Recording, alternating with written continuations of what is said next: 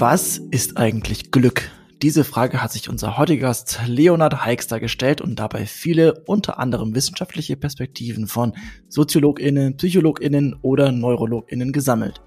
Das Ergebnis? Beim Gesamtbild steht schnell nicht mehr Glück im Mittelpunkt, sondern eher die Frage nach einem gelingenden Leben. Oder eben, wie man ein hohes Wohlbefinden aufbaut. Lieber Leo, wir sind sehr glücklich, dass du dir heute die Zeit für uns genommen hast. Ja, vielen, vielen Dank. Ich bin auch total glücklich, hier sein zu dürfen. Hi, Leo. Hallo. Wenn man zehn Leute fragt, was Glück sei, wie viele unterschiedliche Antworten bekommt man dann? Also in erster Instanz kriegt man natürlich zehn unterschiedliche Antworten. Aber wenn man sich die nochmal auf den zweiten Blick anschaut, dann stellt man relativ schnell fest, dass die meistens gar nicht so weit auseinandergehen. Also ich habe ähm, ich habe das ja damit habe ich irgendwann mal angefangen vor fünf Jahren, einfach immer Leute gefragt, bitte beende den Satz, Glück ist. Und oft kommt dann irgendwas im Sinne von Zeit mit meinen Liebsten verbringen, mit der Familie, mit Freunden, mit sonst irgendwas, also eingebunden sein in eine Gemeinschaft, wenn man es mal kategorisieren möchte, oder irgendwas zu machen, was für einen Menschen als werthaltig empfunden wird. Reisen beispielsweise oder in der Sonne sitzen, ein Buch lesen, das muss gar nicht so speziell sein.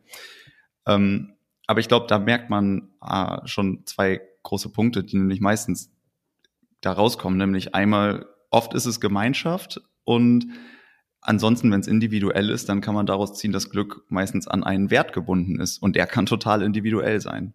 Ja, witzig. Weil ich würde das zu glücklich sagen. Aber Glück an sich, das verbinde ich immer mit so Szenarien. Also zum Beispiel, ich weiß nicht, ich finde einen 5-Euro-Schein auf der Straße und dann sage ich so, oh Mensch, äh, was, was für ein Glück oder so, ne? Also das, wie gesagt, jeder hat da irgendwie eine andere Meinung und genau, du hast ja auch deinen Podcast mit äh, Humans are Happy und da hast ja auch unterschiedlichste Leute, die dir ja auch unterschiedliche Geschichten erzählen, ne? Und für jeden ist Glück irgendwie was anderes. Aber die meisten verbinden es also mit einer, also viel mit Familie, dem eigenen Glück, und Wohlbefinden sagen auch viele, aber dazu kommen wir gleich. Es gibt einen Unterschied zwischen Glück und Wohlbefinden. Das wusste ich vorher auch noch nicht. Aber äh, das ist so das, was die meisten einfach antworten, so das persönliche Glück. Ich würde es ein bisschen differenzierter sehen. Also äh, äh wenn man jetzt random zehn Leute auf der Straße fragt, ähm, dann kriegt man solche Antworten, wie ich gerade beschrieben habe. Zumindest ist mir das passiert. Da muss man natürlich auch immer schauen, wo schaut man, also wo läuft man lang, welche Menschen spricht man an. Äh, ja, also da, da spielen ja ganz, ganz viele Faktoren rein. In dem Podcast, den du gerade angesprochen hast, den ich auch betreibe, da suche ich mir natürlich ganz gezielt auch Menschen aus, mit denen ich spreche. Und wenn ich jetzt eben mit einem Neurologen ähm, oder mit einer Psychologin darüber spreche, dann mach, dann frage ich Leute ja auch schon aus einer ganz bestimmten Perspektive heraus oder will eine gewisse Perspektive als Antwort haben. Ähm, so dass man da, glaube ich, einmal ein bisschen differenzieren muss. Zu dem zweiten Punkt, was du gerade gesagt hast, der, wenn ich jetzt einen 5-Euro-Schein finde, so, das ist ähm, eine kleine, eine kleine sprachliche Hürde, ne? weil Glück haben und glücklich sein, das ist auch nochmal ein Punkt. Ähm, und da fängt es schon an, wenn man einfach sich darüber erstmal Gedanken macht. Da kann man, da kann man wenn man anfängt, sehr, sehr, sehr, sehr tief gehen. Ähm, aber es macht einfach Sinn, erstmal hier. Wir haben nur 30 Minuten. Ja. Alles gut. wir brechen es auf Wichtigste runter. So, okay, Glück, das haben wir verstanden. Und äh, du, wie gesagt, das hat Alex ja auch eingangs gesagt, du, du äh, beobachtest das ja auch aus einer wissenschaftlichen Perspektive und unterhältst dich mit Neurologen, Neurologinnen, Psychologen und so weiter und nicht nur mit äh, Persönlichkeiten, die vielleicht ähm, ja in ihrem Leben schon viele Glücksmomente hatten. Und dann hast du uns erzählt, dass Wohlbefinden und Glück doch nochmal, ja, auch differenziert angesehen werden können. Ne? Also was genau ist denn der Unterschied zwischen Glück und Wohlbefinden? Ja, ich würde ich würde davor ähm, einen Schritt nochmal zurückgehen. Also genau, ich habe mich gefragt, erstmal aus einer persönlichen Perspektive, was ist das eigentlich Glück? Und habe dann ähm, tatsächlich auch in meinem allerersten Podcast-Gespräch eine ganz, einen ganz guten Ansatz dafür bekommen. Und der war aus einer psychologischen Perspektive. Und zwar kann man einmal schauen, man kann Glück auf einer affektiven Ebene sehen und auf einer kognitiven Ebene sehen.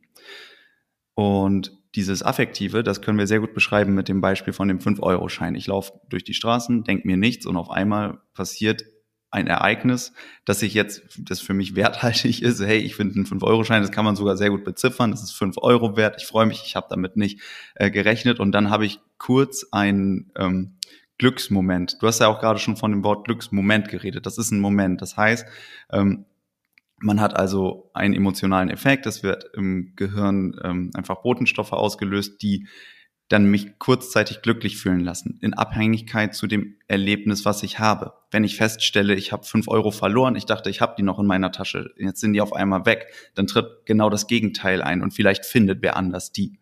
Ne? Und hat dann wiederum davon das gegenteilige Erlebnis. Und das heißt also, erstmal ist es an den Wert gebunden, ähm, nicht nur monetär, sondern was auch immer es ist. Wenn ich jetzt irgendwie eine Postkarte verliere, die mir ganz viel bedeutet, dann findet die irgendwer und das löst in ihm gar nichts aus, aber ich habe sie verloren, weil für mich hinkt da emotional viel dran. Ähm, das ist eine affektive Ebene von Glück. Und die ist zeitlich begrenzt. Und ich werde mich nicht mein Leben lang ärgern oder freuen, wenn ich fünf Euro verliere oder sonst was. Ähm, und die ist immer an einen Wert gebunden und individuell. Und dann haben wir eine kognitive Ebene von Glück daneben. Und das heißt also, das ist verstandsbasiert. Du könntest Menschen also in einem Fragebogen beispielsweise fragen, wie zufrieden bist du gerade mit deinem Leben auf einer Skala von eins bis zehn in den Bereichen A bis Z? Und dann bekommt man da eine Antwort. Und diese Antwort ist in der Regel nicht emotional, sondern verstandesbasiert. Und das heißt, diese kognitive Ebene, die ist langfristig, die ist unterschwellig, also nicht so berauschend ähm, und eben natürlich im Vergleich zur affektiven Ebene nicht emotional. Und diese Aufschlüsselung alleine hat schon mal den Vorteil, dass man jetzt das Ganze trennen kann. Jetzt könnte ich sagen, okay, dass diese affektive Ebene, das könnte Glück sein. Und diese kognitive Ebene, das beschreibt eigentlich gar kein Glück, das beschreibt eher Zufriedenheit. Bist du zufrieden mit deinem Leben? Und ob ich jetzt langfristig mit meinem Leben zufrieden bin, hängt auch von der kognitiven Bewertung dessen ab. Das bedeutet also, wenn Leute sagen, ich will ein glückliches Leben führen, dann meinen sie meistens, ich will ein zufriedenes Leben führen. Ich will eigentlich mit meinem Leben happy sein. Das hängt aber natürlich davon ab, was erachte ich als ein werthaltiges Leben. Das wäre eine weiterführende Frage. Aber zu dem Punkt, was du gerade eingangs gefragt hast, nämlich was eigentlich der Unterschied zwischen Glück und Wohlbefinden ist, wenn man jetzt noch weitergeht ähm, und sagt, okay, ich habe auf der einen Ebene quasi Glück als affektive Ebene und Zufriedenheit als kognitive Ebene dann könnte man ja sagen, ich will zufrieden sein. Ähm, zufrieden sein, das sollte man in dem Moment nicht verwechseln mit, ich bin genügsam, so mir reicht das jetzt, sondern ich will halt quasi diese innere, eine innere gewisse Zufriedenheit aufbauen. Beispielsweise die WHO, die Weltgesundheitsorganisation, die verwendet gar nicht Worte wie Glück oder wie Zufriedenheit, sondern die schreibt von Wohlbefinden.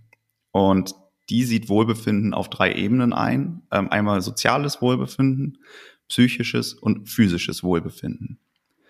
Und das bedeutet also, ich kann gesund sein körperlich und physisch auch, äh, psychisch auch, Entschuldigung. Aber wenn ich mich jetzt äh, nicht in eine Gemeinschaft eingebunden fühle, wenn Menschen mich vielleicht abstoßen, denen ich mich zugehörig fühle, dann kann das trotzdem mein Wohlbefinden beeinträchtigen. Ähm, und das schlüsselt es ganz gut auf. Man könnte auch verschiedene Zufriedenheitsebenen sagen, aber Wohlbefinden, und wenn wir uns diesen Begriff jetzt mal anschauen, wenn man das guckt, auf, aus dem Englischen leitet sich viel besser ab. Da geht es um Well-Being und to, to be, das Wort ist ja quasi sein. Das heißt, es geht um eine Seinserfahrung. Wie befindest du dich eigentlich? Und das ist eine Frage, die man in der Regel gar nicht so ad hoc beantworten kann. Außer ich habe gerade einen 5-Euro-Schein gefunden, hey, dann befinde ich mich gerade ganz, ganz toll. Aber wenn es darum geht, wie befindest du dich eigentlich auf deiner, wie, wie ist dein soziales Wohlbefinden? Das ist auch eine ziemlich tiefe Frage. Und ich denke, dass es, wenn man sich diesem Thema Glück nähert, einfach ähm, ja eine gewisse Tiefe, aber auch vor allem eine gewisse Rationalität mitbringt. Und ich finde das ganz, ganz schön daran, denn ansonsten wird Glück, finde ich zumindest in meiner Beobachtung, ihr könnt auch gerne sagen, wie ihr das seht, ähm, oft sehr, sehr, sehr blumig dargestellt. Ne? Es sind so Mohnblumen, Wiesenbilder, sanfte Sprüche, Comic Sans Schrift, so Kle Kleeblätter irgendwo hin in einem ganz schlechten Layout, so, so just be happy. Aber darum geht's gar nicht, sondern es geht eigentlich viel tiefer, nämlich ja, frag dich mal, was ist für dich werthaltig und versuch ein Leben aufzubauen, mit dem du zufrieden bist und ein Wohlbefinden, was du ganzheitlich siehst und ähm, das zu stärken. Und ich glaube, das ist äh, ja ein Thema, was seine Berechtigung hat. Und deswegen bin ich so dafür einfach diesem Thema, wenn man über Glück redet, dass man schnell zum Wohlbefinden kommt, ähm, dass es einfach einen Anhaltspunkt gibt, der Menschen die Möglichkeit gibt, ähm, ja, Ansatzpunkte zu finden und dann wiederum äh, für sich selber da kleine Nuggets draus zu ziehen. Aber mal ganz pragmatisch unwissenschaftlich. Unbedingt. Kognitiv gesehen, wie ist denn dein Wohlbefinden gerade von auf einer Skala von eins bis glücklich? Und warum? Also jetzt gerade ist mein Wohlbefinden auf einer Skala von eins bis glücklich. Ähm, physisch würde ich sagen, auf jeden Fall eine 8. Ich will aber gar nicht so da reingehen und dann jetzt einen Durchschnitt ziehen, sondern ähm, psychisch voll hoch, weil ich mich total freue, diesen Podcast mit euch aufnehmen zu können. Sozial auch gut, Wochenende steht bevor. Ich weiß, ich werde ein paar Leute treffen, das freut mich. Aber trotzdem ist mein Wohlbefinden nicht so richtig hoch. Und woran liegt das jetzt? Weil es noch mehr Ebenen gibt. Ähm, beispielsweise gibt es einfach Themen, die bedrücken. Viele kennen das. Ähm, letztes Jahr, als die, ähm, die Sturmflut beispielsweise im Westen von Deutschland war, haben sich viele Leute nicht gut gefühlt, obwohl sie nicht betroffen waren.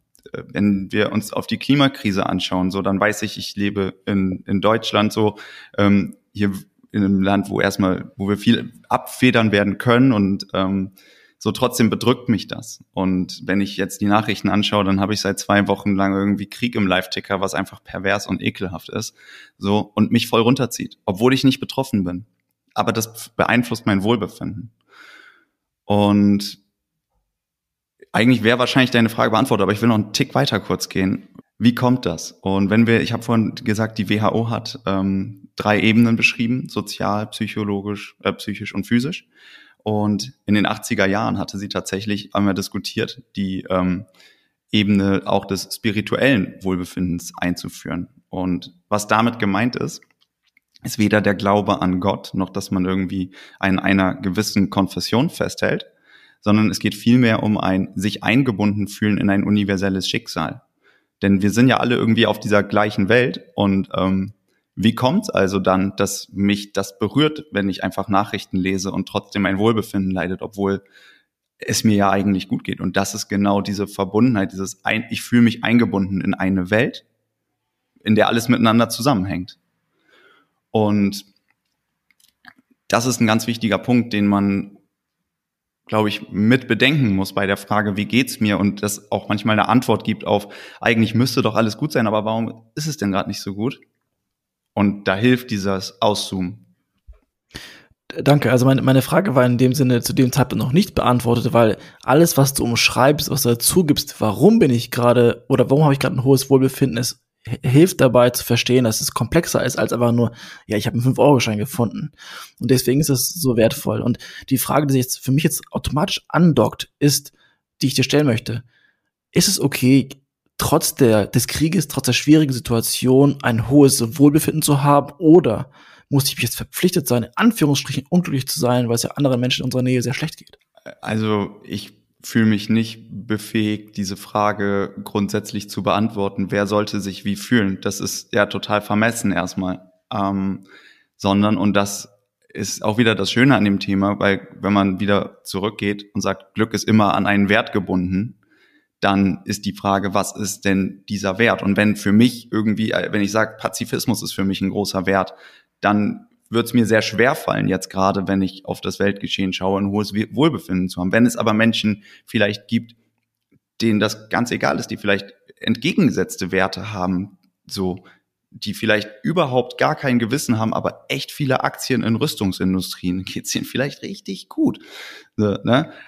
Aber wer bin ich jetzt zu sagen, es sollten sich Leute so fühlen oder es ist okay, ein hohes Wohlbefinden zu haben? Ich denke, es ist total in Ordnung, einen liebevollen Blick aufs Leben zu haben und sich selber erlaub, sich selber zu erlauben, in Anführungszeichen glücklich zu sein oder sagen wir dann vielleicht trotzdem das Schöne zu sehen. Das ist ja eigentlich immer eine Frage, von welcher Perspektive gucke ich jetzt drauf.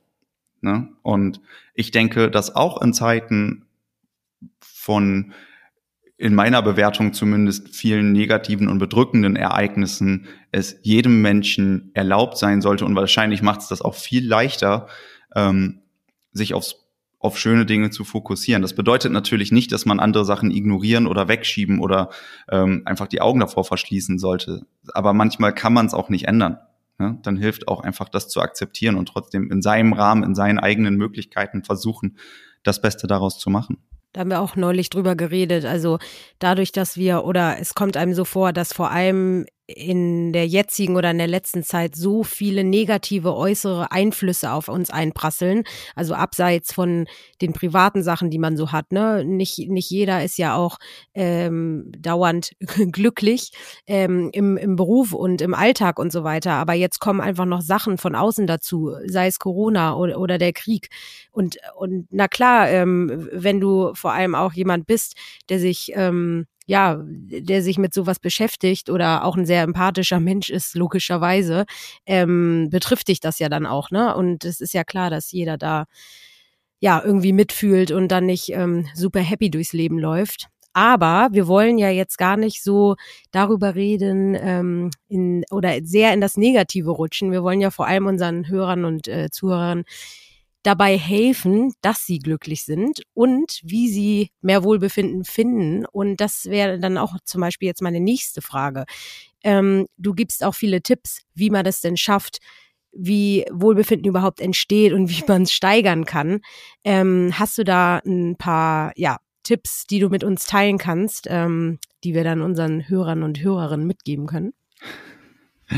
Also ich glaube, ich habe also Tipps, die auf alle Menschen anwendbar sind, also quasi eine Schablone. Das, eine Schablone, sehr gut. Das habe ich, das habe ich tatsächlich nicht. Was ich aber maximal anbieten kann und das auch sehr gerne tue, ist eine Sichtweise.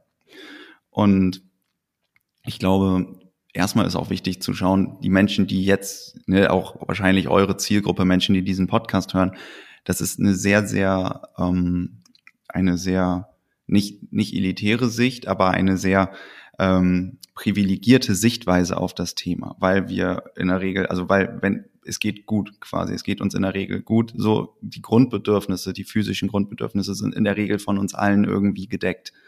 Ähm, und ich finde, es ist einfach erstmal wichtig, wenn es darum geht, eine Perspektive auf dieses Thema zu bekommen, dann ist das vielleicht der erste Schritt, zu schauen, dass ganz, ganz viel auch erstmal da ist. Aber wenn es jetzt darum geht, ich will ein Leben führen, was ich selber als gelingend bezeichne. Ich will ein Leben führen, wo ich am Ende vielleicht sage, ey, das, das war richtig geil, so. Dann könnte der erste Schritt sein, sich zu fragen, was ist denn für mich eigentlich werthaltig? Und ich glaube, das ist erstmal, das ist ein ganz wichtiger Punkt, dass man eine quasi so eine innere Inventur macht und einfach mal schaut. Also man könnte auch sagen, man aktualisiert sich selber und das sollte man auch nicht nur einmal tun, sondern vielleicht einfach in regelmäßigen oder unregelmäßigen Abständen je Thema immer wieder. Passt, passen diese Parameter noch für mich? Ne? Passt das, was ich irgendwie tue? Ist das für mich, wenn ich, wenn ich, wenn ich Tätigkeiten in meinem Leben habe, die für mich selber werthaltig sind, die auf meinen eigenen Werten beruhen, dann erscheinen die mir in der Regel auch als sinnvoll. Und dann kommt schon ganz viel mit.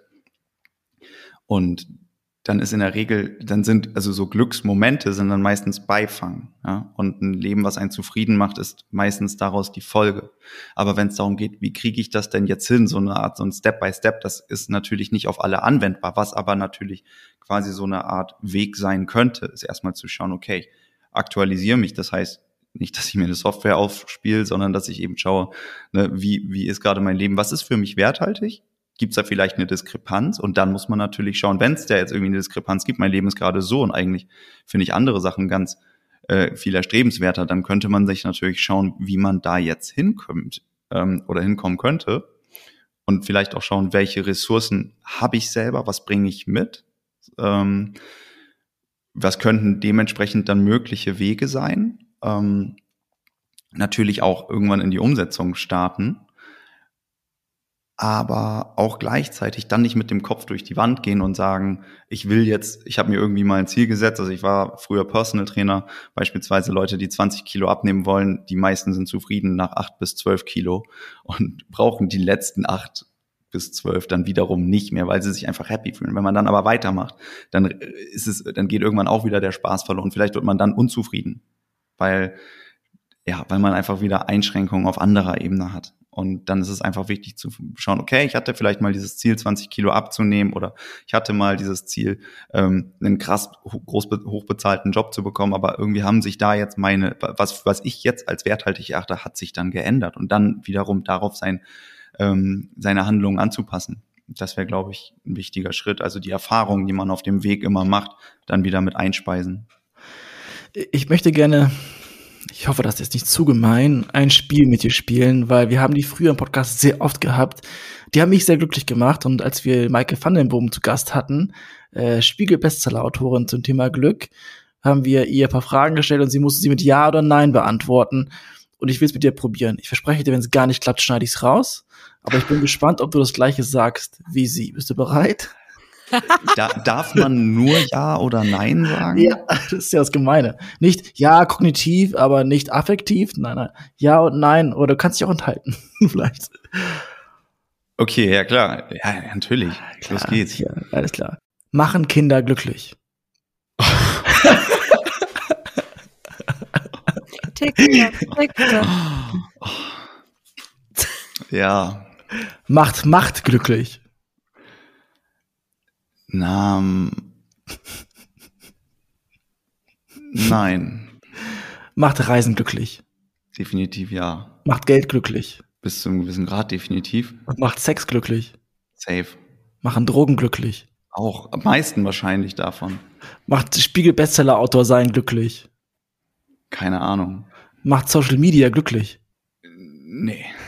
Letzte Frage, ein Zitat. Happiness is only real when shared. Ja oder nein?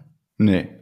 So, daran sieht man, glaube ich, dass es super schwer ist, mit Glück zu arbeiten. Also lass uns wieder zurückgehen zu dir. Vielen Dank, dass du die Fragen beantwortet hast. Ich hoffe, es war nicht zu, zu gemein, wie Lisa mal vorwarnen. Wie finde ich heraus? Also du hast zu Beginn gesagt, man muss äh, schauen, was, was man irgendwie an Werten hat, die einem ein Glück bereiten und in die Richtung gehen. Wie finde ich das heraus? Gibt es da irgendwie noch Werkzeuge zu, Tools, Bücher, Ratschläge, TED Talks, die du empfehlen kannst als Happiness-Experte oder Glücksexperte? Mein Podcast. ja. Ha, ha, ha, ha. Nee, ansonsten, ansonsten, ähm, ich habe jetzt den, den Link nicht, aber was, äh, was es ganz gut zeigt, tatsächlich ist der, ähm, der TED Talk ähm, von, die, ich glaube, Dan Gilbert ist es, ähm, der Harvard-Professor mit dieser ganz, ganz langen Studie, der ist bekannt, ihr nickt beide, ich glaube, ihr kennt den. Ähm, ansonsten, was ich voll empfehlen kann als Buch, finde ich, ist wunder, wunderschön Hectors Reise oder die Suche nach dem Glück. Ich weiß nicht, ob ihr das kennt. Nee, das kenne ich ja. nicht. Ah, Alex schon. Also ja, das ist eher, eher so eher so ein leichtes Kinderbuch, ne? Das ist ja nicht jetzt nicht so ein so ein nicht so verwachsenes. Ja, es geht. Also ich glaube, also ich habe es äh, gelesen, ich weiß gar nicht, wie alt ich war, bestimmt über 20, safe über 20. und ich fand ich, also mir hat's mich, also mich hat's schon beeindruckt. Klar, es war ist jetzt keine, kein, kein nicht so super tief und nicht mit irgendwie verschwurbelten Sätzen, aber deswegen ist es sehr zugänglich. Ähm, das ist auf jeden Fall großartig. Ähm, ja, jetzt bin ich aber neugierig. Also wer, wer ist Hector und der hat eine persönliche. Reise und sucht nach seinem Glück, oder? Ja, genau. Also Hector ist ein Psychiater, der ähm, lebt in, in ähm, also ich glaube, es wird nicht gesagt, aber es wird so umschrieben, dass es Paris sein muss. Ähm, und der ist, weil der Psychiater ist natürlich konfrontiert mit ganz vielen Schicksälern und es kommen eigentlich immer nur Leute zu ihm, die augenscheinlich alles haben, so wie genug Geld, ganz viele Reisen, Ansehen, Macht, ne, äh, irgendwie sowas. Aber die sind alle nicht happy und er hilft denen zwar irgendwie, aber er kann denen auch nicht so richtig helfen. Und dann fragt er sich, was ist das denn eigentlich? Und ähm, dann beschließt er, so dass dann halt ist halt quasi so das Startszenario, die ersten paar Seiten, und dann beschließt er halt selber eine Reise zu machen. Und ja, dann geht's halt los. Und ähm, er hat jetzt nicht so wirklich ein Ziel, außer irgendwie auf der Suche nach dem Glück zu sein und bereist da quasi die Welt und spricht mit verschiedenen Leuten und ähm, zieht dann immer quasi Lektionen draus. Ich glaube, am Ende sind das irgendwie 21 oder 22 Lektionen. Das ist ähm, echt einfach geschrieben. Wie gesagt, man kann das bestimmt in einem, an einem Wochenende, an einem langen Wochenende definitiv durchlesen. Ähm, so, das äh, fand ich auf jeden Fall, ist ein schöner Einstieg. Ansonsten gibt's natürlich immer so diese Klassiker, John Strelecki und bla, aber ähm, das, ist, das ist so oft genannt. Ja, aber sehr, auch sehr, sehr schön, John Streleckis Bücher. Total. Ja.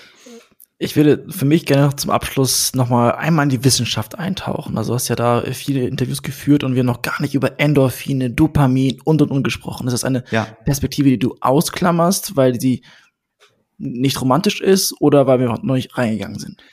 Weil wir nicht reingegangen sind. Also ähm, unbedingt sollten wir da reingehen. Ich bin äh, natürlich jetzt nicht qua Ausbildung befähigt, darüber zu sprechen. Aber ich habe beispielsweise mit ähm, einem Neurologen äh, über Glück auch gesprochen und wollte von ihm wissen, was so aus neurologischer Perspektive jetzt der Unterschied zwischen Glück und Zufriedenheit.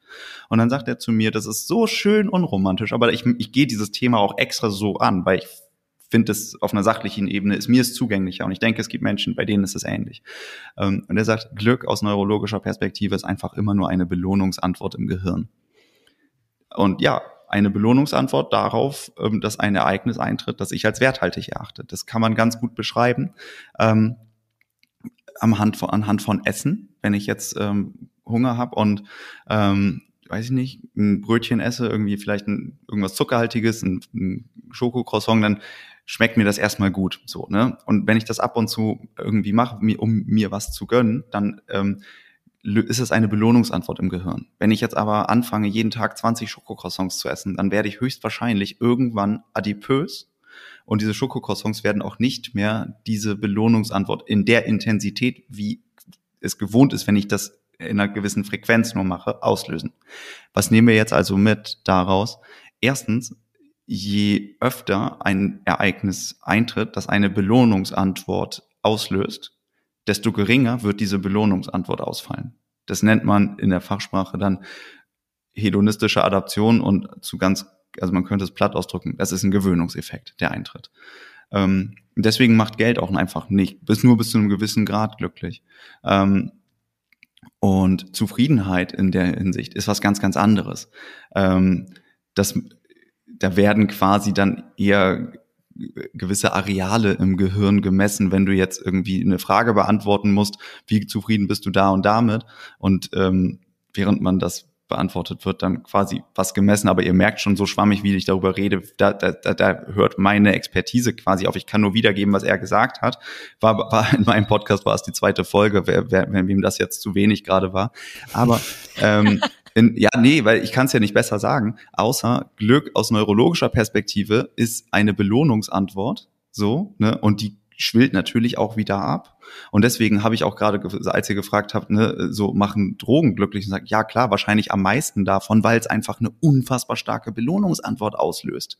So, das heißt doch nicht jetzt, dass man super zufrieden wird, wenn man jeden Tag Ecstasy nehmen würde.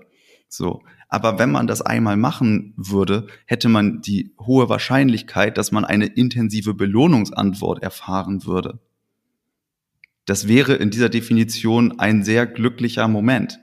Macht er langfristig zufrieden? Da bin ich mir nicht sicher. Also man könnte das quasi gut zusammenfassen, gib acht, dass das, was dich kurzfristig glücklich macht, dir auch langfristig Zufriedenheit bringt. So, so, ja, besser kann man das eigentlich nicht. Das ist ja schon fast hier der, Abschlusssatz.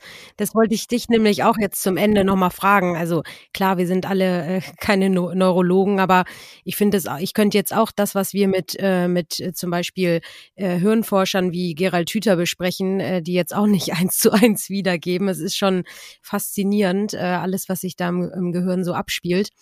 Aber doch zum Ende nochmal deine persönliche Sicht ähm, wenn die Leute dich fragen und du dich mit ihnen über das Thema Glück, Zufriedenheit und so weiter unterhältst. Mal, wenn ich dich jetzt als allerletzte Frage äh, quasi, die ich dir stellen würde, die wäre, was würdest du mir jetzt mitgeben, was, wenn es um das Thema Glück und Wohlbefinden geht? Also soll ich mich weiß ich nicht, äh, durch äh, Bücher wälzen, soll ich mir jemanden suchen, mit dem ich mich unterhalten kann. Also wenn ich merke, da fehlt was bei mir. Was ist so, was gibst du mir mit? Ganz persönlich. Ja, ja, ja, ganz, also da fehlt was bei dir. Ähm, das ist, äh, das, das stellt mich so quasi in so eine beratende Position und in die will ich eigentlich gar nicht kommen. Aber was ich mitgeben könnte, und das kommt auch nicht von mir, das hat ähm, Dr. Ernst Fritz Schubert mal gesagt, wenn man, wenn man sich dauerhaft seelisch gesund fühlen möchte, dann sollte man eigentlich, dann kann man es in drei Punkten zusammenfassen. Nämlich erstens, du solltest dich regelmäßig aktualisieren, da haben wir drüber gesprochen. du solltest äh, fähig sein, dich zu regulieren, also nicht jedem Bedürfnis nachrennen, ja, aber vielleicht nach dem zweiten Schokocroissant dann aufhören, um in dem Duktus zu bleiben. Und du solltest fähig sein, einen Sinn in deinem Handeln zu erkennen. Und dann hast du hohe Wahrscheinlichkeit, dass du ein zufriedenes Leben führen kannst. Wenn irgendwas dir fehlt, dann würde ich da anfangen, aktualisiere dich und schau, woran könnte es liegen ich bin damit schon zufrieden. Ich habe es bei vielen Leuten mitbekommen. Also das mit dem Aktualisieren, genau, das bedeutet nicht, spiele eine Software drauf, sondern vielleicht äh, setz dich hin, Zettel und Stift und guck, wovon kann ich mich trennen, was tut mir gut, was tut mir nicht gut. Äh, ich würde, ich weiß nicht, ob jetzt jeder Minimalist zum Beispiel äh, automatisch glücklich oder äh, super happy ist, aber ich habe den Eindruck, wenn man sich von Ballast ähm, trennt, dann macht das viel mit einem. Von daher ist äh, mir mit diesen Tipps auf jeden Fall schon sehr geholfen. Und ich habe mit Alex da ja auch immer einen, den ich sehr für sowas bewundere, äh, wenn es darum geht. Ähm, auf jeden Fall, Leo, vielen, vielen Dank. Wer noch andere Stories hören möchte, genau, der kann ja bei dir mal reinhören in deinen Humans Are Happy Podcast. Da sind bestimmt äh, sehr viele unterschiedliche spannende Persönlichkeiten mit dabei. Und ansonsten, äh, Leo, mach weiter so. Äh, bei dir scheint so, dass du die drei Punkte auf jeden Fall beherzigt hast. Und vielen Dank, dass du dir heute die Zeit für uns genommen hast. Ein super Thema.